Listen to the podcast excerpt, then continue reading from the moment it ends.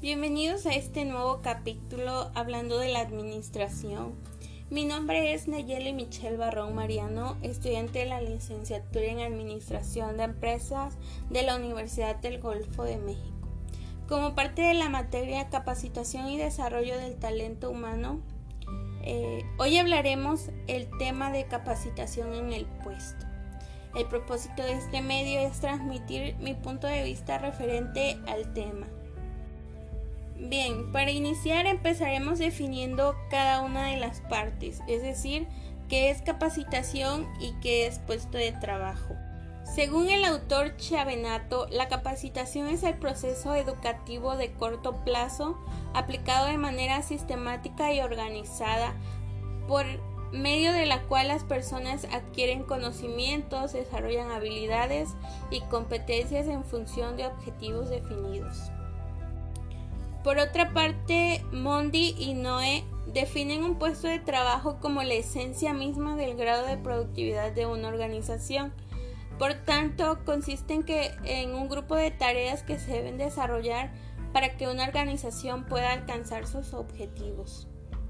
Considerando esto, podemos decir que la capacitación en el puesto de trabajo nos sirve como una herramienta efectiva para mejorar el desempeño de los empleados, así como también nos puede ayudar a tener sistematizada eh, un proceso en el cual podemos facilitar el cambio necesario para que el personal de la empresa tenga una mejor visión de las ventajas y beneficios que puede conllevar.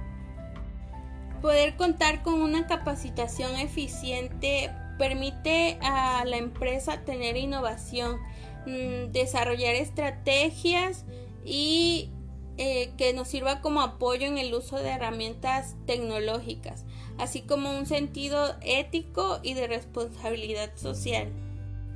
Aunado a esto, por este método las personas aprenden una nueva tarea o destreza mediante su desempeño real.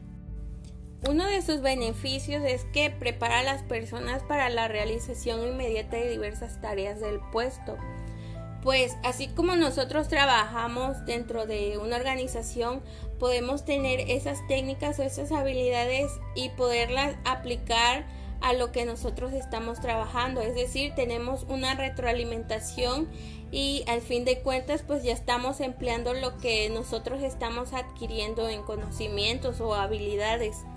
También brinda oportunidades para el desarrollo personal continuo y no solo en sus puestos actuales, sino también para otras funciones más complejas y elevadas. Como les decía, al tener una retroalimentación nosotros podemos desempeñar más actividades o más formas de trabajo y así poderlas adaptar o tal vez tener una nueva información y poderla pues transmitir o hacer que en otro puesto más este de descendencia podamos adquirir pues esto y ponerlo en práctica. También cambia la actitud de las personas, sea para crecer en un clima más satisfactorio entre ellos o aumentarles la motivación y volverlas más receptivas a las nuevas tendencias de la administración. Tener un clima laboral en el que las personas se sientan cómodas y poder pues estar más seguros de lo que están haciendo acompañado no sé de una de un supervisor o una persona que les esté diciendo que estén haciendo el trabajo bien cuando es una persona de nuevo ingreso pues sí se siente como que más este más motivación o más tendencia a hacer bien el trabajo eh, actualmente sabemos que hay dos aspectos fundamentales que ahorita han estado elevando un nivel muy grande dentro de las personas o dentro de los puestos de trabajo, como es la globalización. La globalización ha estado o hasta ahora es más grande, así podemos tener como que mucha competencia en lo que es eh, las habilidades y las destrezas de cada una de las personas.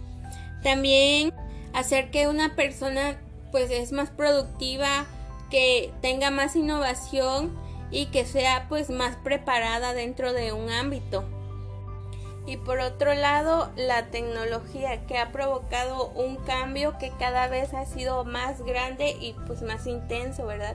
La transformación digital y que nosotros podamos adaptarnos a los cambios y no quedarnos rezagados, sino que ir innovándonos y buscando pues la forma en la que podamos ir adaptándonos y adquiriendo pues esa información acerca de las nuevas tendencias tecnológicas. Bueno, espero les haya sido de su agrado este tema y pues hay que buscar nuevas alternativas para mejorar en un área, ocupar nuestras habilidades, conocer nuestras destrezas para poder enfrentar los retos del día a día. Me despido, que pase un excelente día y hasta la próxima.